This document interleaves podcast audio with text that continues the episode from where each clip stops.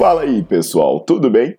Bem-vindos ao Fitcast, Fitness com Cérebro. Eu sou Paulo Gentil, doutor em Ciências da Saúde, autor de best-sellers sobre emagrecimento, hipertrofia. Eu sou professor e pesquisador. Este canal foi feito especialmente para quem gosta de cuidar do corpo, mas não descuida da inteligência. Aqui a verdade é dita com evidências científicas, doa a quem doer. Não esqueçam de seguir o canal e divulgar. E também eu convido vocês para olhar os links na descrição do canal para ver as minhas aulas, meus livros e também me buscar nas redes sociais.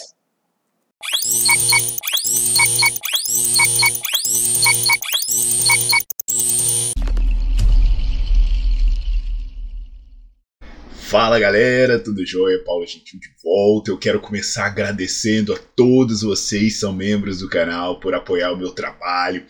É um, é um projeto né, que eu iniciei que por apenas R$ 4,99 você se torna membro do canal, você apoia o trabalho e com isso eu consigo me dedicar mais para produzir conteúdo, a responder as dúvidas com mais detalhes. Então, quando você vê alguém com um selinho azulzinho aí, uma estrelinha do lado, é porque essa pessoa apoia o meu trabalho e aí você vai entender porque todas as perguntas que essas pessoas fazem eu respondo e dou uma atenção diferenciada, porque eles me permitem continuar fazendo isso. Então, se você não é membro, por favor, torne-se membro o quanto antes. Vamos falar aqui hoje sobre alongamento, né? E a pergunta é: alongamento é inútil ou é desnecessário? Percebe esse joguinho de palavra, né? Eu sou da geração em que alongar era uma obrigação toda academia ela tinha um quadrinho de alongamento. Lembra? Quem, quem lembrar aí vai revelar a idade. Tinha um quadrinho de alongamento que você tinha que seguir até um determinado número, uns números específicos. Vixe, nessa época tinha livro, né? Mil alongamentos, tinha aula de alongamento na academia, uma aula de que você ficava alongando durante uma hora na academia, era um negócio muito maluco, assim. No entanto, as evidências científicas, principalmente as que vieram, começaram a chegar lá na década de 90, início dos anos 2000, elas mostraram que o alongamento não atendia os objetivos ao qual ele se propunha. Ou seja, ele não prevenia lesões, que era o que mais se acreditava que o alongamento ia fazer, e para piorar, ele ainda podia prejudicar o desempenho nos treinos. Então, quando você tem uma, uma, uma quantidade massacrante de evidência científica falando isso, qual seria a coisa mais inteligente a se fazer? Bem, procurar uma outra estratégia para se preparar para o treino e ela já existe. É só você pegar uma carga leve e fazer repetições no exercício específico. O mais inteligente seria isso. Vamos fazer coisas melhores. Mas sabe o que, que o pessoal fez? O pessoal continuou usando alongamento, só que mudou o nome né? É, mudou o nome, mudou a forma. Aí veio, por exemplo, com a tal da mobilidade, que é uma requentada do alongamento, que pode ser tanto alongamento dinâmico quanto alongamento estático, mas no final é alongar. Então, assim, é, o problema da mobilidade é que além dela trazer né, os elementos do alongamento, ela ainda piorou.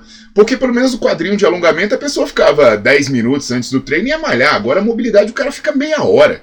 Tem gente que passa mais tempo fazendo essa, essa coisa inútil do que treinando propriamente dito. Então hoje, o que, que acontece? Eu vou chegar e explicar alguns detalhes sobre isso, né? O que, que é inútil, o que, que é desnecessário, para vocês entenderem se o alongamento ou a mobilidade é para você ou não é. Então, acho que hoje a gente vai resolver esse problema. Lembrando, né, que eu tenho vídeos aqui no meu canal do YouTube, em que eu falo sobre alongamento, sobre essa questão do alongamento poder prejudicar os resultados. Enquanto eu vou falando, ele aparece no card e eu recomendo muito que você olhe, tá bom?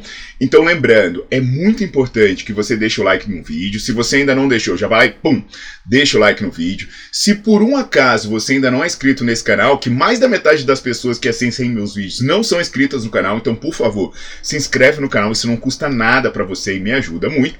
E ativa as notificações para para você ser notificado sempre que eu publicar coisa nova. Então roda a vinheta.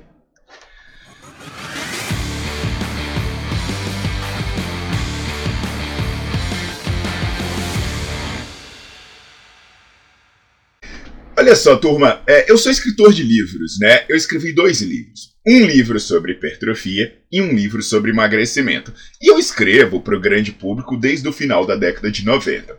E um dos problemas em escrever é que as pessoas têm uma grande dificuldade de interpretação de texto.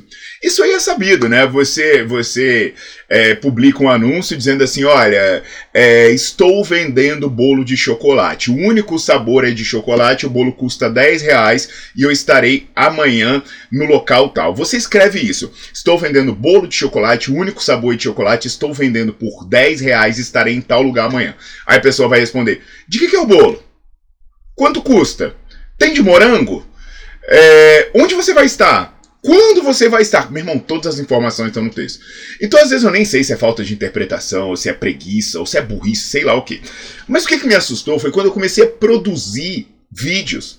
E aí eu fiquei assustado que, na verdade, não era interpretação de texto, era interpretação de vídeo.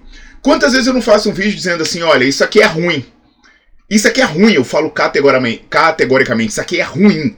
Meu irmão, tem um comentário no meu vídeo assim, mas afinal, isso é bom ou isso é ruim? Velho, você chega lá e fala assim: ó, essa xícara aqui eu não recomendo, essa xícara aqui vai te matar. Aí a pessoa comenta no vídeo: ai, que legal, onde eu faço para comprar essa xícara? É uma coisa louca, né? Eu não sei, é só olhar o comentário de alguns vídeos meus que vocês vão perceber isso. Então, outro problema que acontece muito, né, é num jogo de palavras. Por exemplo, muitas vezes eu falo que algo é ineficiente, né? Ele não produz o efeito desejado. Isso é ser ineficiente, ele não produz o efeito desejado. Ou eu falo que é desnecessário, quer dizer que você não precisa dele. Ele pode até produzir o efeito desejado, mas você não precisa dele. E aí, é, quando eu falo desnecessário, às vezes eu até contextualizo. É, é desnecessário para isso, é desnecessário para essas pessoas. Então eu sempre tento contextualizar. Aí assim, alguém fala: Nossa, o Paulo falou que ele é inútil para tudo é noite para todo mundo, para todos os casos. Cara, tipo elevação pélvica, né? A elevação pélvica é ineficiente para hipertrofia, pois ela não produz o efeito que as pessoas querem. Isso daí eu já falei mil vezes, ela não gera o efeito que as pessoas buscam e ainda é perigosa. Aí o que, que o cara fala? Ah, o Paulo Gentil disse que não serve para nada. Meu irmão, Poxa, olha os vídeos que eu tenho sobre elevação pélvica, né? O que eu demonstro, toda a falácia sobre elevação pélvica, toda a mentira, né? Por trás do criminoso que se diz criador desse exercício. Ah, o vídeo que eu falo do estudo sobre hipertrofia, eu deixo isso tudo muito claro. Né? Se você, por exemplo, quiser usar para reabilitação, ok, pode usar para reabilitação. Mas assim, para hipertrofia não vale a pena, porque a hipertrofia que ela gera é muito pequena em relação ao risco que você tem.